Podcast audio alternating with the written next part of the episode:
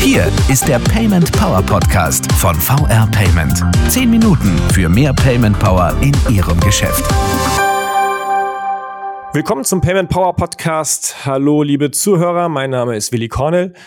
Und vor zwei Wochen haben wir bereits hier über das Konzept des VR E-Kiosks gesprochen. Und heute wollen wir uns austauschen und ein bisschen mehr erfahren, eben über die Erfahrungen, die Sie beide in den letzten Monaten in der Umsetzung der Idee in den einzelnen Pilotbanken gesammelt haben. Dafür sind Sie wieder bei uns. Herr Pohlmann von der DZ Bank, Herr Grüll von VR Entertain, willkommen zurück. Ja, vielen Dank. Schön, dass wir wieder da sein dürfen.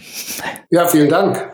Sie haben in der letzten Folge bereits die, ja, die Lösung vorgestellt und ein bisschen von den verschiedenen Funktionen berichtet. Also eine Art Self-Terminal, aus an dem Kunden unterschiedliche Produkte und Dienstleistungen, Gutscheine, Tickets für Events, äh, Prepaid-Produkte unabhängig von den Öffnungszeiten der Filiale, in der das Terminal steht, kaufen können. Herr Pohlmann, wie kommt dieses Angebot bei den Kunden der VR-Banken an?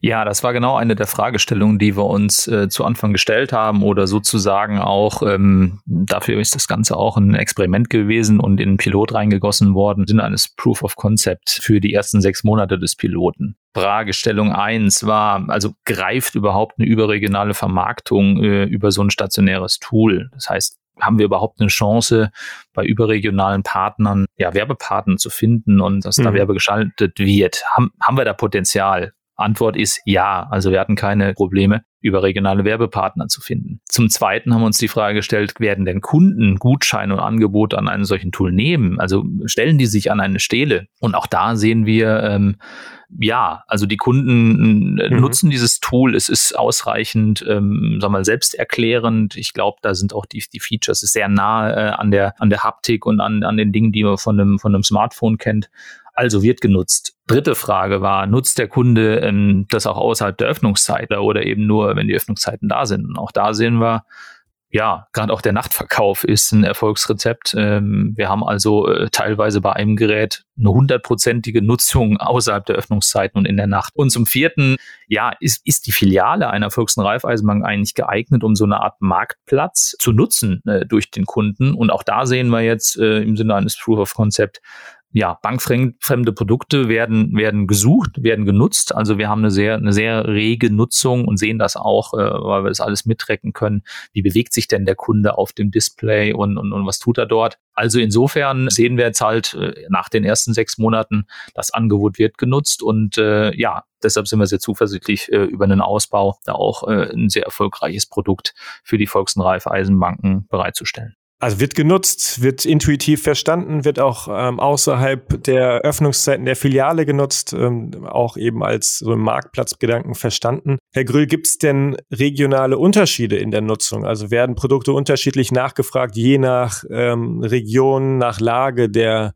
Volks- und Raiffeisenbanken? Also ähm, in den letzten Monaten haben wir uns das angeschaut und ähm, sind da auch zu der Erkenntnis gekommen, dass es eigentlich nicht unbedingt der, der Standort ist, sondern der Zugang. Ähm, Herr Brummann hat es gerade gesagt, wir haben dort ein Terminal bei unserer einer der Pilotbanken stehen, die absolut Nachtverkaufsweltmeister sind, um das mal so zu sagen. Und ähm, das ist, wie wir sehen, eigentlich so ein bisschen der Erfolgsfaktor. Den Unterschied mhm. zwischen, äh, ich sage jetzt mal eher den ländlichen Bereich zur Stadt, den beobachten wir nicht. Wir bieten eine breite Palette, letztendlich eigentlich mit unseren Gutscheinen, mit Mobilfunkguthaben, mit physischen Produkten und so etwas. Das sehen wir. Und äh, wenn man von Verkaufsschlager spricht, kann man sagen, dass natürlich ähm, die Gutscheinwelt im Moment so ein bisschen hervorsticht. Mhm. Und können Sie sagen, wie viele Transaktionen so am Tag oder beziehungsweise eben in der Nacht im Durchschnitt an einem VR-E-Kiosk getätigt werden, Herr Pohlmann? Also wir befinden uns in der Pilotphase. Wir reden von, äh, von 25 Geräten, die wir bundesweit äh, aufgestellt haben. Da beginnt sich vieles erst abzuzeichnen. Ähm, und das ist von Gerät zu Gerät auch nicht ganz vergleichbar. Das heißt, wir haben stellenweise unterschiedliche Standorte. Wir haben die Geräte in Filialen stehen. Da sind wir dann von Öffnungszeiten der Filialen äh, oder von Öffnungszeiten auch der SB-Standorte äh, abhängig mhm. äh, und entsprechenden Umgebung. Und, und wir sehen natürlich auch, also äh, teilweise hatten wir da auch Sonderkonstellationen, dass im Grunde genommen dass das Gerät aufgestellt wurde, aber jetzt dann durch die Pandemie äh, tatsächlich dann äh, Umbaumaßnahmen vorgezogen wurden. Also insofern ähm, kann man jetzt von der Nutzung des einzelnen Gerätes nicht, nicht auf den generellen Pilot halt schließen. Ja, sage ich es mal so. Mhm. Aber was man sagen muss, wir, ähm, wir wachsen von Monat zu Monat mit über 20 Prozent ja, insgesamt, was, okay. die, was die Nutzung, die Transaktionszahlen betrifft. Aber ich glaube, da wir von einzelnen Geräten sprechen, wäre es, äh, wäre es sozusagen jetzt kontraproduktiv zu sagen, gut, da waren jetzt so und so viele Transaktionen und das dann eben schon als, als Aussage für den gesamten Pilot zu nehmen. Ja. Also insgesamt, was die, was die Transaktionszahlen betrifft, doch sehr erfreuliche Zuwachsraten. Und ich sag mal, Kunden und auch Filialen mussten sich natürlich auch erst an, an das Device gewöhnen. Und insofern, wir sind sehr zufrieden. Kommen wir gerne vielleicht gleich nochmal zu dem, ja, zu dem Feedback auch der Banken selbst. Nochmal einen Schritt zurück. Sie haben ja beschrieben, auch wie die sehr unterschiedlich genutzt werden. Über die 100%-Quote außerhalb der Öffnungszeiten an einem ähm, Standort haben Sie gesprochen. Ähm, welche Schlüsse ziehen Sie denn daraus, wo die Dinge anders genutzt werden, eben außerhalb der Öffnungszeiten, äh, mitten in der Nacht oder eben eher tagsüber? Also welche Informationen ziehen Sie daraus? Wie gehen Sie damit um?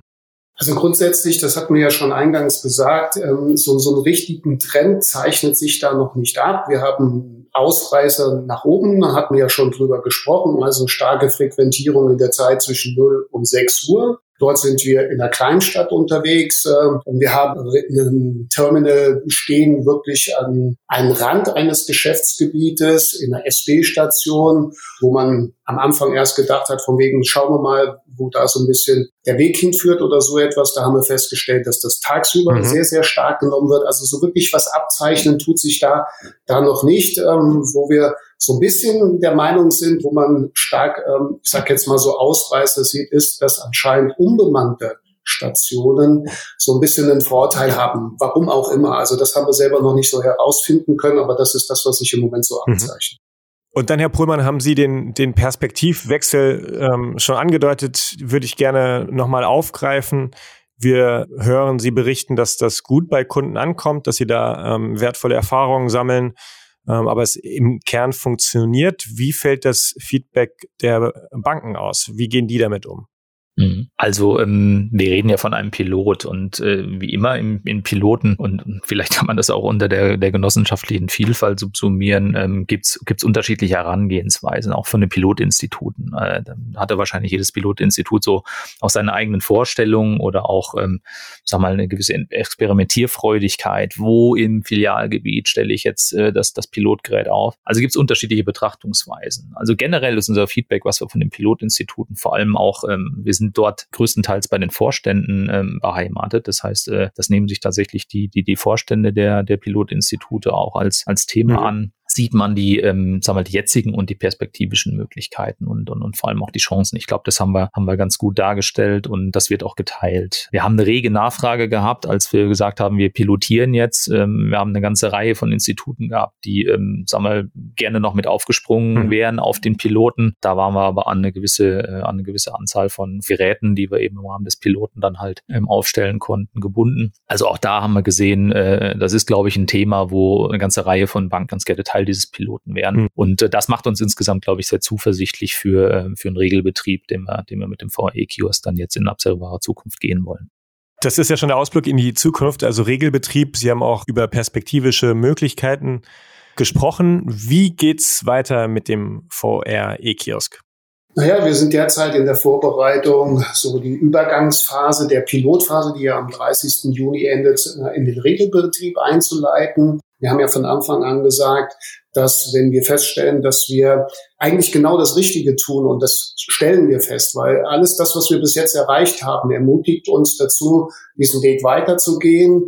Und ähm, deswegen haben wir gesagt, wir gründen dazu dann auch eine Betreibergesellschaft, die sich dann ab den 1.7. dann ganz und gar diesem Thema VRE-Kiosk äh, widmet. Und äh, nach dieser Pilotphase können dann alle Volks- und Raiffeisenbanken sich sozusagen mit den VAE-Kiosks ausstatten. Da rufen wir auch jeden zu auf, da Kontakt mit uns aufzunehmen. Das wird die Arbeit sein jetzt in den nächsten Wochen und Monaten, da dementsprechend auch in diesen Regelbetrieb dann dementsprechend mehr Geräte dann auch aufzustellen.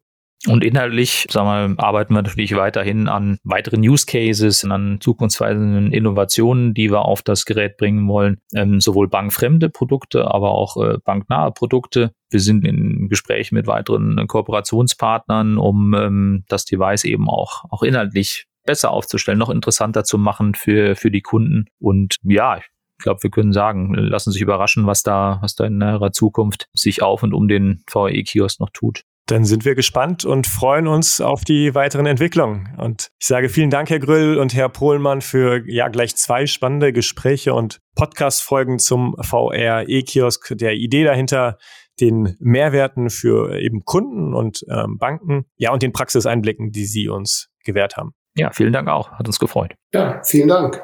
Danke auch an Sie, liebe Zuhörer, und wir freuen uns, wenn Sie Ihre Fragen oder Anregungen zu dieser Folge mit uns teilen oder Payment-Themen haben, mit denen wir uns hier beschäftigen sollten, dann gerne direkt per Mail an podcast.paymentpower.de oder auch über Twitter und den Hashtag PaymentPower.